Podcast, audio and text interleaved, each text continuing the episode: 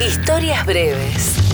Leyendas, mitos, mentiras y verdades del rock de acá, de allá y de todas partes.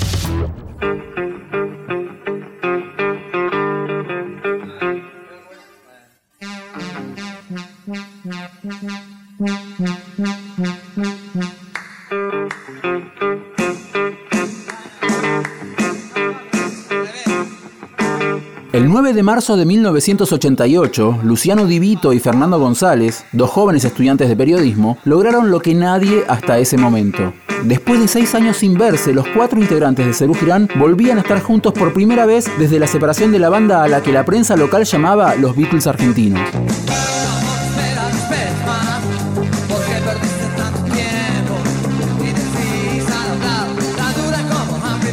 La cosa no había sido fácil y la producción de la entrevista había llevado varios meses.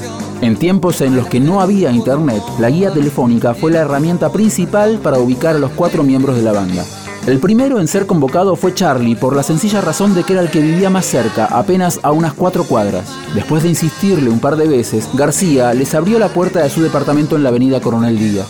Una vez adentro les ofreció Coca-Cola y alfajores de maicena. Cuando le contaron que la idea era reunir a Cerú Girán, García les dijo, si los otros tres están de acuerdo, yo no tengo problema. El más difícil de encontrar fue Oscar Moro. Tardaron dos meses en dar con él.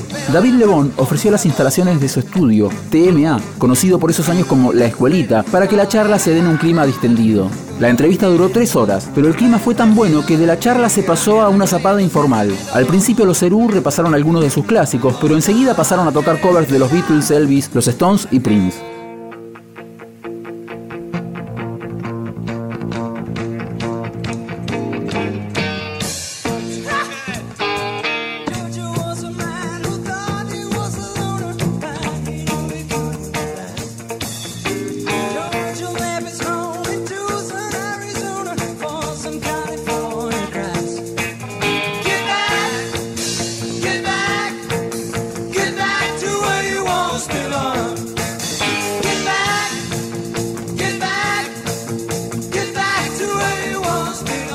Promediando la zapada, Charlie y Lebón le dijeron a los periodistas, un poco en serio, un poco en broma, que eso no iba a salirles gratis. Un cajón de cerveza y unos cuantos sanguchitos de miga sellaron el trato.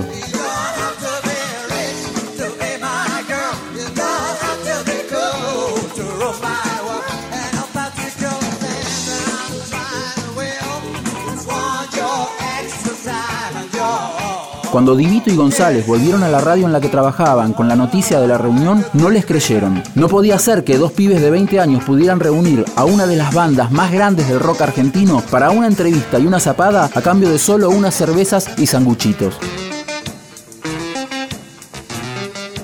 Por eso es que la nota y algunas canciones salieron al aire en la vieja FM Rock and Pop, en ese entonces propiedad de Daniel Greenbank, en el programa Maratón, la primera experiencia como conductor en solitario de Ari Paluch, luego de su separación de Mario Pergolini. En 1992, Cerú Girán se reunió oficialmente. El contrato con el productor Héctor Caballero los comprometía a grabar un disco nuevo y hacer dos shows en River. A cambio, la banda embolsaría 2 millones de dólares. Pero ni el disco ni los shows tuvieron la misma onda que aquella reunión de 1988 en la escuelita.